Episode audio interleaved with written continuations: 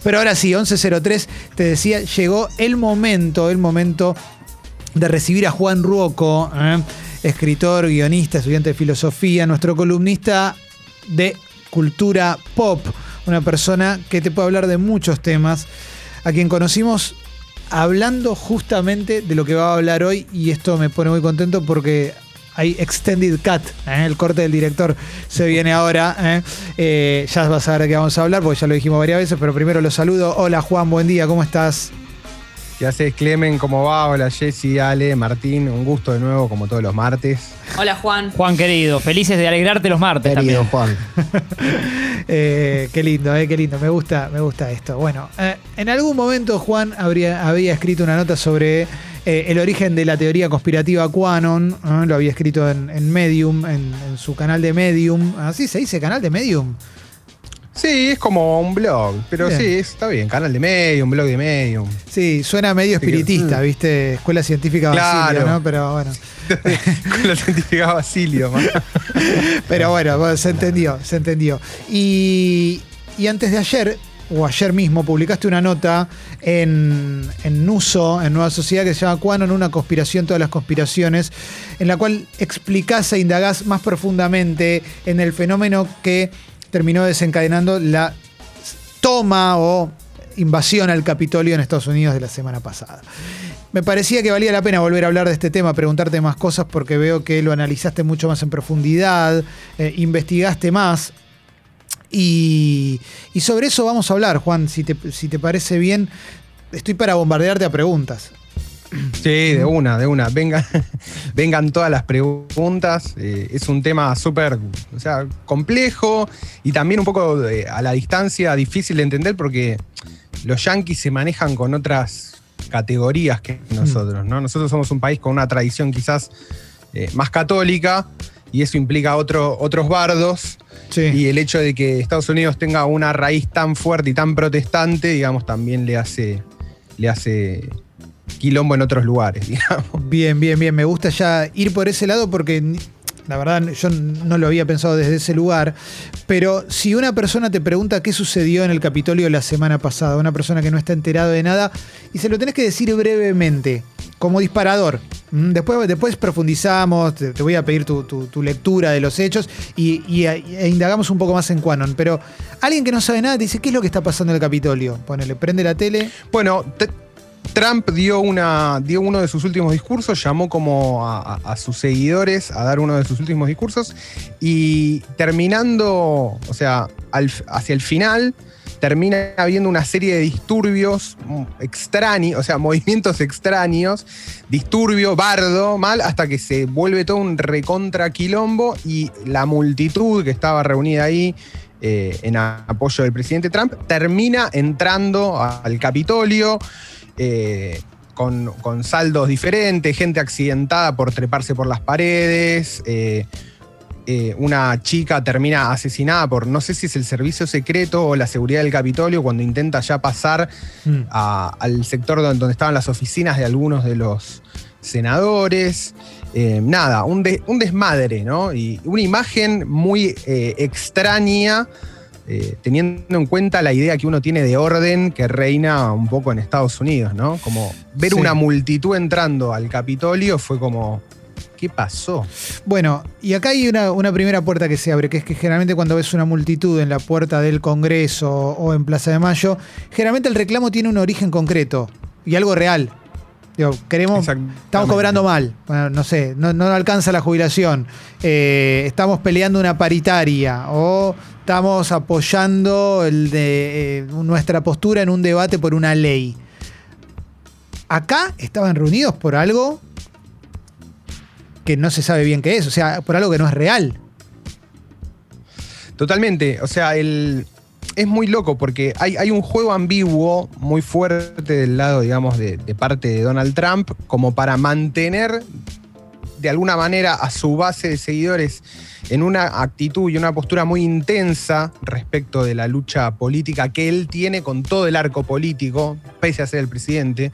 Recordemos que Trump es un tipo que para lo que está acostumbrado Estados Unidos a nivel político, a nivel institucional, es un bicho raro, Mm. es un tipo que está en, en guerra constante contra las instituciones que gobierna, o Sí. sea, es una situación muy extraña y parte, digamos, de, de su estrategia siempre, bueno, desconoció hasta, hasta el día de este quilombo, había desconocido los resultados de las elecciones, eh, sostuvo que había habido fraude, no logró presentar ninguna prueba convincente acerca del fraude eh, que según él había sido perpetrado y le habían robado la elección. Entonces, en, en esta dinámica de mantener la intensidad, convoca una, convoca una marcha que no se sabía bien para qué era, pero con la expectativa generada en sus seguidores y a través, digamos, de, de, todo lo que es la teoría conspirativa de QAnon, de que iba a haber una gran revelación o que iba a haber un gran hecho político que iba a marcar como el antes y el después de la gestión Trump. ¿no? Una, un- una idea con la que constantemente Trump coquetea. Estoy, viste, como que toda la semana previa al, al discurso de Trump y a la, y al- y a la marcha en el Capitolio, está vestida de. Va a ser, va a ser una gran una gran revelación, va a soltar los archivos secretos de la CIA, va a decir quién mató a Kennedy, si existen o no, si hubo contacto o no con seres extraterrestres, eh, digamos, como con to- toda esta, eh, también como una cuestión medio conspirativa también, ¿no? De, bueno, de va a revelar todos los grandes secretos de Estados Unidos y al final no pasa nada, digamos, ¿no? Los, Sí. los únicos, de alguna manera, indultos que dio, creo que ayer, o dio unos 29 indultos a todos capitanes de la industria tradicional, digamos, ¿no? Y dentro de toda esta gente que entra está el, el cacique. no, no es el cacique. el pero está- cacique, claro. Está, Está, está el, el- el hombre, el hombre que recorrió toda la tapa de los diarios, Sí, ¿no? Que, que es eh, Jake Angelini, conocido como el auto- autodenominado Q Shaman, Sí. el, el chamán de Q, el chamán Q. eh, que es el muchacho este que vimos con la bandera, la bandera confederada pintada en la Sí. cara, o la bandera de Texas, y, y- y los cuernos estos tipo piel de búfalo, cuerno de búfalo, como, ¿no? como, como alguien había puesto en Twitter el- la bikini de Chewbacca, ¿no? El Sí. Chewbacca bikini. sí, sí. sí. Ahora, ahora vamos a explicar bien qué es Quanon, qué, qué- qué es todo esto, mientras suena a Yamiroquai de fondo, ¿eh? que tuvo que salir a aclarar que no era él, ¿no? JK.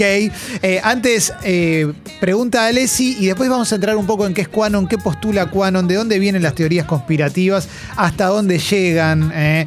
Eh, cuál es el grupo que, que forma parte, cuál- cuál- cuáles son las edades, to- todo esto. A ver, primero vamos con Ale. No, eh, es un dato sobre Jake Angelini, porque ayer habló la madre que dice que hace cuatro días que no come porque en la cárcel donde está no sirven comida orgánica. Esto es de verdad, ¿eh? Sí, y no hay caja de té. Parece que no, no le dan la caja de té. O sea, Eh, decime entonces que la piel que tenía en el, el sombrero es eh, falsa, ¿no? Es, es- Lo que es maravilloso es que, o sea, eh, si bien tenemos, o sea, si los yanquis también tienen otro tipo de tradiciones, también tienen otro tipo tra- de tradiciones que acá, o sea, se les llaman hippie-conos de, allá son nazi-conos de, ¿no? Claro, sí, Sí, sí, total. Tremendo, tremendo, tremendo. Exactamente. ¿Cómo en la cárcel porque no tienen comida orgánica? ¿Y qué querés? Bueno, a ver, vamos un poco a. Vamos un poco a qué es Quanon. Vamos a, a- o a qué es Quanon, qué es Q, eh, y, y de dónde viene, y, y- y la relación con la derecha, la derecha, si querés, la, la extrema y la demente, ¿no? Porque para mí acá hay un componente Sí. De locura total. Hay un componente, hay un componente de locura, o sea, no- yo no sé si decirle locura, porque no, obviamente no soy, no soy psicólogo y no quiero ir a- tirando ahí como diagnósticos, ¿no? Pero hay, hay un componente de descreimiento de la realidad muy fuerte y de hecho para mí es lo más, una de las cosas más llamativas Sí. de, de todas las teorías conspirativas y de estas teorías en particular, que para explicarle un poco a la gente, básicamente empiezan como, digamos, eh, QAnon es como una especie de desprendimiento o un primer piso de un edificio que ya había puesto sus cimientos eh, en, en- foros no muy visitados por, por gente que no, no está todo el día en internet, que son 4chan, 8kun o 8chan, 9chan y, y demás, toda la galaxia, lo que se conoce como la galaxia chanera, si se quiere, que son todos foros eh, originalmente eran foros para hablar de anime, de videojuegos, miniaturas, Magic y todas estas cosas, pero Somos, con somos el pocos, tiempo- Juan. Somos pocos los que estamos en esa. Sí, ¿eh? y, y- y se fue como, bueno, obviamente, ¿no? Como que eh, se fue de- armando como un público muy determinado, posiblemente la mayoría hombres. eh, con ciertas tendencias, digámosle, hacia la derecha y demás, y se fue armando como una especie de cámara de resonancia Sí. donde eh, se volvieron, digamos, un, un sustrato ahí medio de ultraderecha, conspirativo, medio nazi y demás. Sí. En, 2010 en 2016 se da un hecho muy particular que, se- que es conocido como Pizzagate, que habían, durante la campaña de Trump habían circulado unos mails de Hillary Clinton, que había habido todo un gran quilombo con los mails y demás, pero en uno de esos se hacía referencia a una pizzería donde se juntaba Hillary con parte de su equipo, muy conocida en Washington, que se llamaba eh, Ping Pong Comet, Sí. y por alguna razón, 4chan empezó a, a decir que en esa pizzería funcionaba una red de trata infantil. Sí. Que- y, cuando, y que cuando Hillary hablaba de pizza o de pasta, estaban haciendo referencia a como un código para hablar de niños o niñas menores y demás. Sí.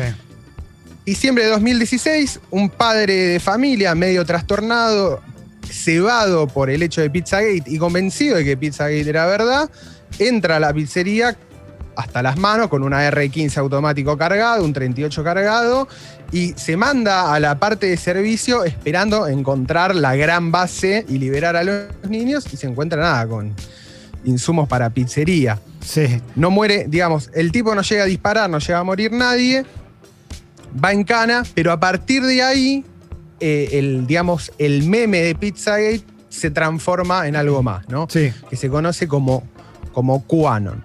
QAnon es, eh, es una serie, o sea, hay un personaje anónimo o unos personajes anónimos que en todos estos foros empiezan a postear diferentes como componentes de lo que vendría a ser una gran teoría conspirativa que empieza justamente o incluye justamente todo el tema de tráfico infantil y demás. O sea, lo que creen los seguidores de QAnon básicamente es que dentro del gobierno de Estados Unidos hay una red secreta de secuestro de niños y de pedofilia para alimentar a unos seres interdimensionales o espaciales, según la, la versión, que tienen bases subterráneas construidas y bancadas eh, por el gobierno de Estados Unidos y por parte de la comunidad de inteligencia, y que obviamente son enemigos del gobierno de Donald Trump, porque Donald Trump tiene un plan secreto para sacarlos a la luz y contar eh, lo que hacen.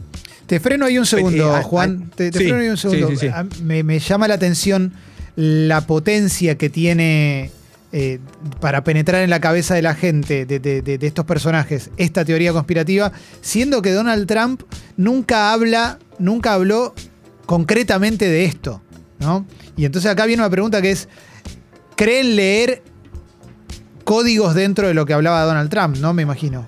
Total, sí, totalmente. A lo que se refieren siempre dentro de, de- de lo que es QAnon, ellos hablan como de, le dicen en inglés drops y breadcrumbs, que vendrían a ser Mm. como gotas de, de- como si fuera una, Sí. una gotera de algo que da una pérdida, como un leak de los famosos Wikileaks, y, y después como pequeñas eh, migas que van armando un camino, ¿no? Sí, un Hansel Gretel. se basa sí.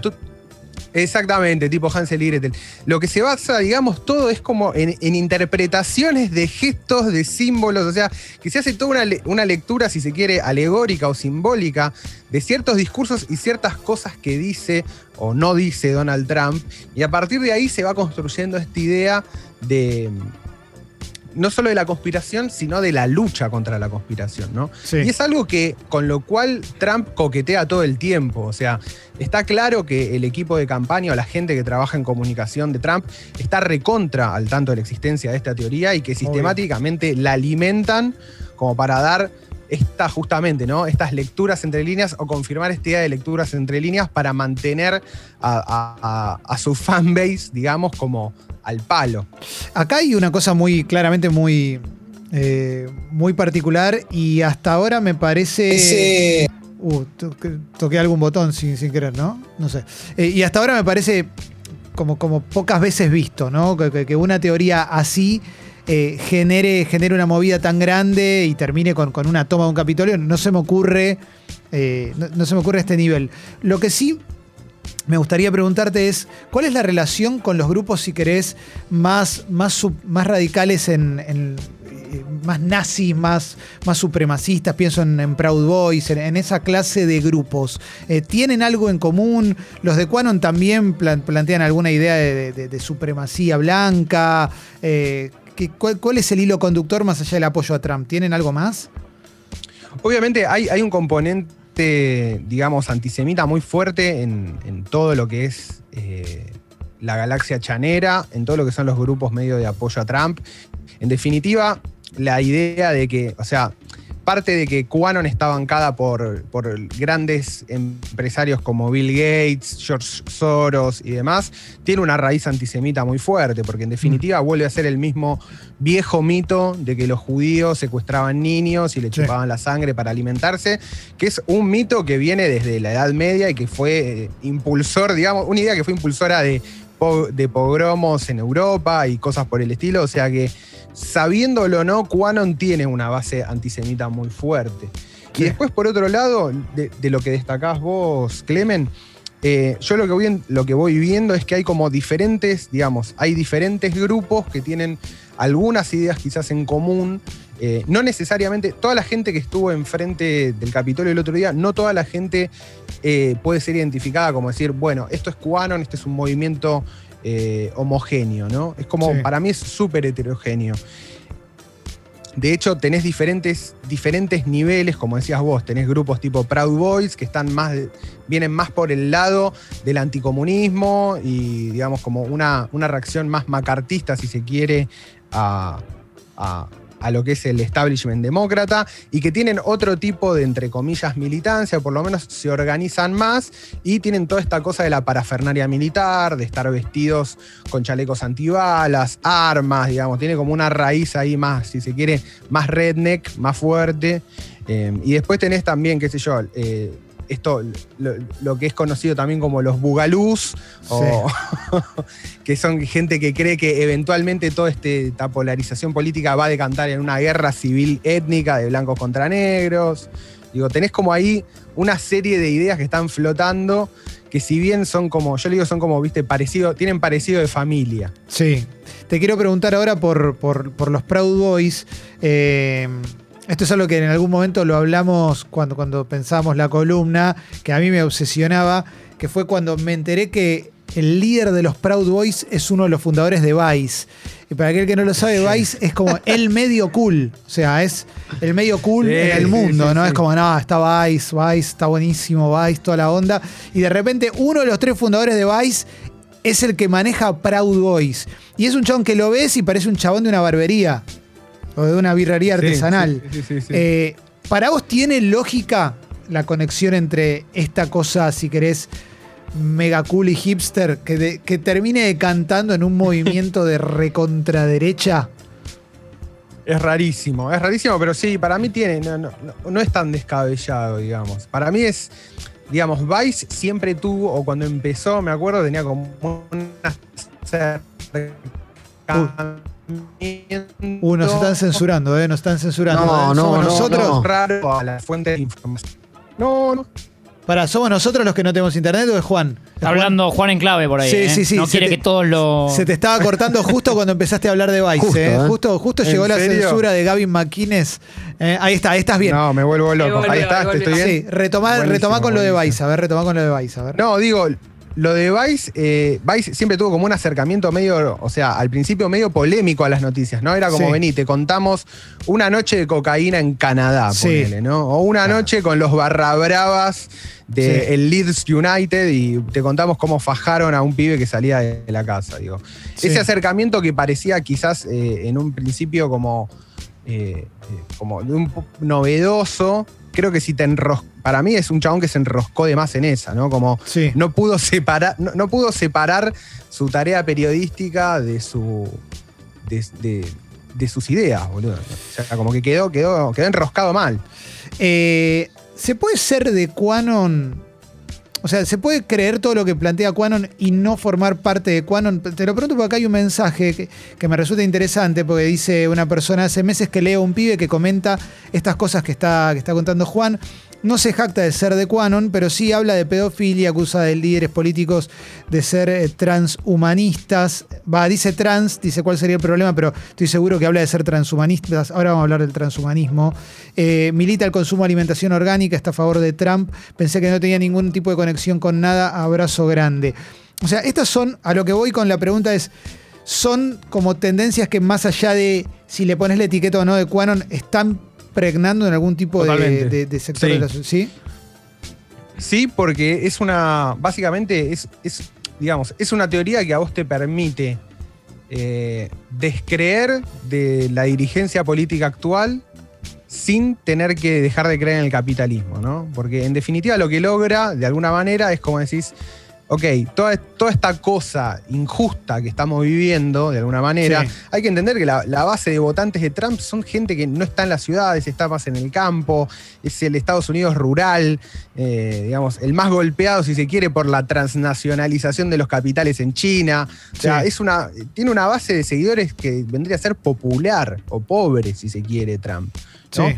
Y de alguna manera, Quanon lo que le da a, a esta gente es la explicación de por qué no funcionó o por qué se rompió el sueño americano, ¿no? Y se lo da desde, desde una perspectiva que le permite decir, bueno, mira, es porque hay enemigos infiltrados en el gobierno. Si nosotros hacemos una buena purga y sacamos a nuestros enemigos del gobierno, vamos a recuperar lo que América debería haber sido. Y lo que en realidad está tapando Quanon o o cualquier teoría de este estilo es que el sistema funciona de tal manera que no alcanza para todos o que genera situaciones de injusticia que si no se, que si no se cambian desde la política o donde sea, desde la economía, van a seguir estando, ¿no?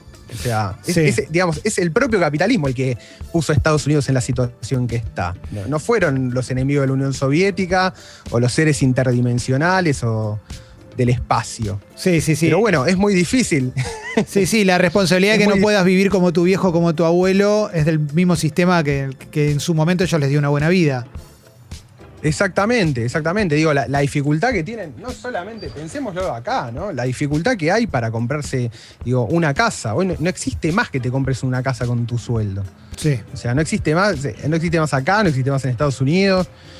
Eh, Estados Unidos, obviamente, es, es otro nivel. Si sos educado, si tenés un título universitario, posiblemente tengas más acceso al crédito y demás, digo. Pero no, justamente, no es, no es esa, digamos, no es esa la base de votantes de Trump. Eh, y obviamente esto se va, se va expandiendo Sí. por, básicamente por internet y porque es muy fácil, porque tiene una, digamos, tiene una narrativa muy sencilla acerca de, de cómo funciona el mundo, ¿no? Es como, bueno, los políticos nos están liquidando a todos, están en, en complicidad con seres de otra dimensión y nosotros somos víctimas de, de eso. ¿Cuál es la relación con el, con el transhumanismo? ¿Por qué, por qué se enfrentan al transhumanismo y qué es el transhumanismo? Porque esto, esto lo escribiste en tu Bueno, nota eh, ahí en Nueva Sociedad y me pareció súper interesante. Sí, sí, sí, sí. El transhumanismo justamente, bueno, nada que ver, es, es una, es una filosofía que surge, digamos, en, en tanto en la universidad, en diferentes universidades, pero principalmente en la Universidad de Oxford y en lo que llama el Instituto, el Instituto para el Futuro de la Humanidad, comandado por un filósofo que se llama Nick Bostrom, y que básicamente eh, lo que propone, y esto también es bastante conocido, es que a partir de cierto evento tecnológico en un futuro medianamente cercano, conocido como la singularidad tecnológica, a través de alguna de las tecnologías que el ser humano ya está desarrollando, sea inteligencia artificial, eh, nano- nanotecnología o, digamos, sistemas de extensión de vida a partir de cierta medicina bastante avanzada o radical, el ser humano pase como a un siguiente nivel evolutivo, si se quiere, a través ¿no? de la fusión entre la tecnología y el cuerpo humano. Sí. Eh, mate- materia que hasta hace 15 años era exclusiva de la ciencia ficción, hoy también es parte de eh, los estudios académicos en lo que se conoce como estudios acerca del futuro o, Future Studies. Es una corriente bastante en boga en los últimos 5 o 10 años y que en el último tiempo capturó obviamente ¿no? la, la atención de Silicon Valley de los grandes empresarios de Silicon Valley, de la tecnología, obviamente porque se sienten de alguna manera capaces de producir eh, esa singularidad, ¿no? Pensemos en gente como Elon Musk o Sí. en Boston Dynamics o digo, o gente que, o, mismo la propia Google trabajando con Google eh, DeepMind y demás desarrollo de tecnología. Y lo que tiene para mí justamente es muy loco porque lo que, lo que comparten tanto el transhumanismo como QAnon, o donde yo hago el vínculo, es que QAnon no solo tiene un, lado negativo de la teoría conspirativa, ¿no? sino que también tiene un lado positivo. Y el lado positivo es que eh, el gobierno de Estados Unidos, o parte, digamos, la facción leal al pueblo del, del gobierno de Estados Unidos, tiene en su poder tres tecnologías que cuando salgan a la luz van a cambiar por completo eh, la economía de Estados Unidos. ¿no? Sí. Va como de alguna manera restaurar el orden económico clásico y, to- y todos van a poder vivir, en, como dicen ellos, en un paraíso en la tierra. Eh, esa, esa idea tiene una conexión claramente con, con la tradición protestante y evangélica de Estados Unidos, con lo que yo le llamo el milenarismo, que básicamente es la idea de que Jesús va a volver, vieron que Jesús, Sí. bueno, en, el cristianismo muere, es crucificado, resucita, pero no se queda en la tierra, se va al cielo y promete volver en algún momento. Bueno, cuando vuelva, hay todas unas discusiones, esto se llama escatología, ¿no? Eh, que es las discusiones acerca del fin del mundo dentro del cristianismo. Y la escatología cristiana, principalmente la protestante y más que nada la evangélica, cree que cuando Jesús vuelva, antes del juicio final, va a haber un reinado de mil años de Cristo, donde, la- donde la tierra va a vivir sus mil años de prosperidad, ¿no? Sí. va a ser como literalmente el paraíso en la tierra. Y lo, lo loco, lo loco, lo loco de tanto de, de como del transhumanismo es que los dos de alguna manera proponen un evento disruptivo, un momento de quiebre en la historia, ¿no? que podría, podemos asimilarla como versiones seculares de la segunda venida de Cristo, y después de eso, el paraíso en la tierra, ¿no?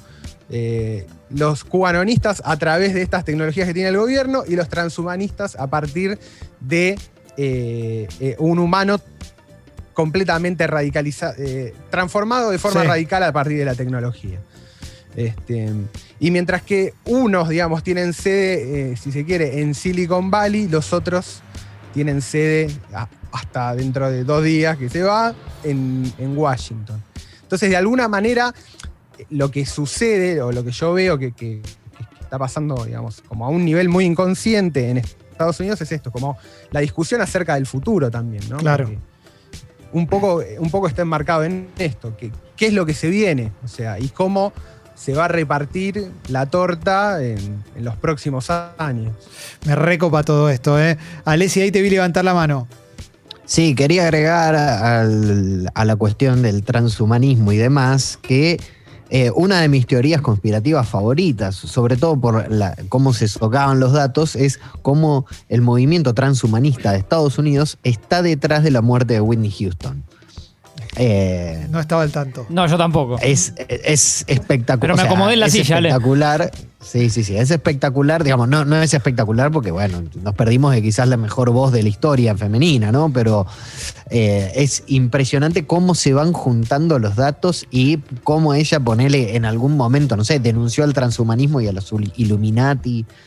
Todos los detalles que hay en su funeral. Es, es demencial. Pero hay una cosa que igual que con esto que decís vos, sale, que es que vos me decís, bueno, creen que a Whitney Houston la mataron los transhumanistas o no sé, o los reptilianos, lo que sea, o los Illuminati, Los Illuminati, sí. pero queda ahí. Transhum- Digo, Quanon No, fue el Capitolio, pasa- Quanon tomó el Capitolio. Digo, eh, eso Claro, es lo que. digo, ya estamos en una etapa del mundo que tenés un chabón disfrazado de Yamiroquai adentro del Capitolio cagándose a tiro a todo el mundo. O sea, Lo que pasa es que totalmente. viene de larga data, ¿eh? Viene, o sea, esto arranca. Viene de el- larga data. sí. Claro, esto arranca en un capítulo del Príncipe de Bel Air, así que imagínate la, la historia que se armaron. Es la misma gente que en una mancha de humedad en la pared te ve a Elvis Presley, ¿no? Sí, sí, Algo sí, así, claro, sí. No, pero aparte sí, sí, Whitney, digo, Whitney dijo, no, a mí me dañan con métodos electrónicos, los Illuminati, los transhumanos. No, es, es maravilloso, o sea, hay, hay como toda una historia que se desprende de eso que es increíble. Eh, última pregunta que tengo para hacerte, Juan, que tiene que ver con, bueno, ya está, llegaron al Capitolio, se metieron, todo, o sea, no salió bien, Se pero metieron, lo lograron. sí. ¿Esto cómo sigue para vos? ¿Esto crece o esto para acá o esto se reformula? Salió ¿A la dónde serie va? en Netflix. Claro, bueno, eso, pero seguro que sale la serie, el documental, algo sale, pero ya lo están haciendo, obvio. Este, es, este es, es la, es una gran pregunta, un poco es la pregunta del millón. Yo me arriesgo, eh, y en el artículo hay un poco, digo, me arriesgo a hacer mínima futurología, pero lo que yo veo es que no veo que un evento de esta característica se vuelva a repetir. Creo que, como dice Ale, esto es algo que se vino gestando hace mucho tiempo, que mucho tiempo estuvo como en, eh, abajo, del, o sea, abajo del radar, tanto de, o sea, de los medios más grandes o de la política y demás. E igual en Estados Unidos ya todo este año se venía, eh, a- hubo una cantidad de, de- de artículos acerca de QAnon eh, enorme, o, o se venía hablando, se veía, se veía viendo como problema. Eh, pero el hecho de que hayan tenido, digamos, de su lado a un presidente y que el presidente haya de alguna manera liberado la zona para que esto pueda suceder, yo veo muy difícil que, que esto vuelva a ocurrir. De hecho, me parece que el punto máximo de, popularidad se da el otro día. Quizás el público, al verlo y dice, bueno, ¿qué viene después de esto? ¿no? Como que mm, si así me entero, lo que viene después debe ser mucho peor. Eh, pero la realidad es que está, estamos muy cerca a que cambie el gobierno. Biden está un par de días de asumir como presidente y claramente yo creo que la reacción demócrata a esto va a ser bastante fuerte. Eh, Sí. Digo, Angelini y todos los que entraron al Capitolio están todos identificados. Eh, es muy probable que vayan todos presos. Es muy probable que a, a QAnon se le empiece a, no a tildar de terrorismo doméstico, pero quizá, pero muy parecido. O sea, me parece que la reacción que se viene va a ser bastante, bastante grande. Se están, bueno, se han tomado un montón de, de medidas a través de las empresas de tecnología de sacar de plataformas o a gente que eh, eh, esparce estos discursos, incluido el propio presidente. Eh, yo lo veo como que en Estados Unidos va a haber como una contra, digamos, una, contramarcha. El tema es que, obviamente, como esto es, yo le digo, es como una especie de, hay que pensarlo como una especie de, onda expansiva, eh, para, para los países que recién están en- entrando en, este, en esta ola de delirio, hay que ver cómo pega en cada lado, ¿no? Porque, de nuevo, es, es una narrativa que para abroquelar grupos de derecha y ultrarreaccionarios es súper efectiva, entonces quizás hay que ver cómo, cómo Bueno. se exporta a otros países. Hablando de los países que están entrando en esta narrativa, acá cómo la ves. Y acá la vemos, ah, yo acá la veo bastante, o sea, veo, la verdad es que estamos medio complicados con ese tema. Eh, no, no específica, a mí me da, eh, digamos, me da como mucha cosa pensar que puede haber un trasvasamiento tan directo en- entre dos culturas quizás tan distintas como la protestante y la católica eh, en Argentina. Entonces quizás el hecho, le, le veo, y aparte porque la clase política en Argentina está desprestigiada hace mucho tiempo, digo, no, no necesita, o el Mm. público argentino no necesita creer en seres de otra dimensión para creer que su clase política está desprestigiada.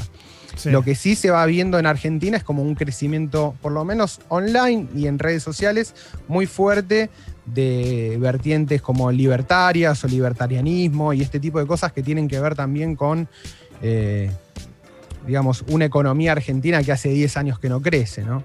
Entonces, la- el, rechazo cada vez más fuerte a la clase política y también, de alguna manera, lo que generó eh, el debate sobre la ley de, de interrupción voluntaria del embarazo y cosas, digamos, y ciertos temas que están polarizando mucho a la sociedad, empieza a generarse como un polo eh, bastante raro. Sobre todo también con el tema de la pandemia, vimos las marchas, ¿no? Como Sí. el tema del 5G, Soros, o sea, hay un caldo de cultivo ahí, hay un caldo de cultivo y hay que estar atentos y, y ver cómo, cómo se desarrolla. Lo que, lo que yo intentaría o, o- o digo, o, o esperaría del arco político argentino es que ningún partido trate de sacar provecho de esto, ¿no?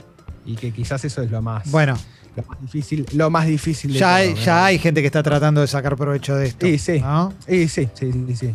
Creo está. que, Sí. o sea, ese, ese, o sea, no- ese es un nivel de irresponsabilidad que, que realmente, o sea, para mí es nefasto. Sí, no, para mí también, para mí también.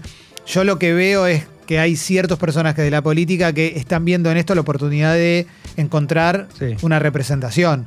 Que en otro momento Sí, eran sí, sí, personajes del margen, pero del margen al margen. Y ahora están como, bueno, no, vengan, vengan que yo los represento. Eso, eso está clarísimo. Sí, sí, sí, sí. Eh, creo que, creo que ahí se vuelve, ahí se vuelve peligroso, ¿no? Sí, sí, sí, sí, sí, yo creo lo mismo. Martín. No, chiquitita, pero es verdad que Juan lo menciona al paso. eh, a mí me sigue haciendo como ruido por, por lo que significa Estados Unidos en el mundo y Donald Trump por todo lo que dijo Juan y sabemos. Esto de las redes sociales y el repudio a Trump, ¿no? Y, y cerrarle a Trump. Sí. Eh, no, no es menor, ¿no? no es- Sí. digo, es- este es el No. presidente actual. Sí, sí, sí, sí, total, Sí, sí, total. sí, sí. Pero, Sí. ¿para qué sirve? O sea, digo, sirve, sirve como, como ejemplo de algo, va, logra que, que- que aparezca por otro lado. Digo, pues le cerraron las redes, también están como desactivando Parler o, va- o está por quedar la red social en la que se juntaban también. Pero bueno, van a tener los foros, van a tener un montón de lugares donde van a poder hacer cosas, me imagino también, ¿o no?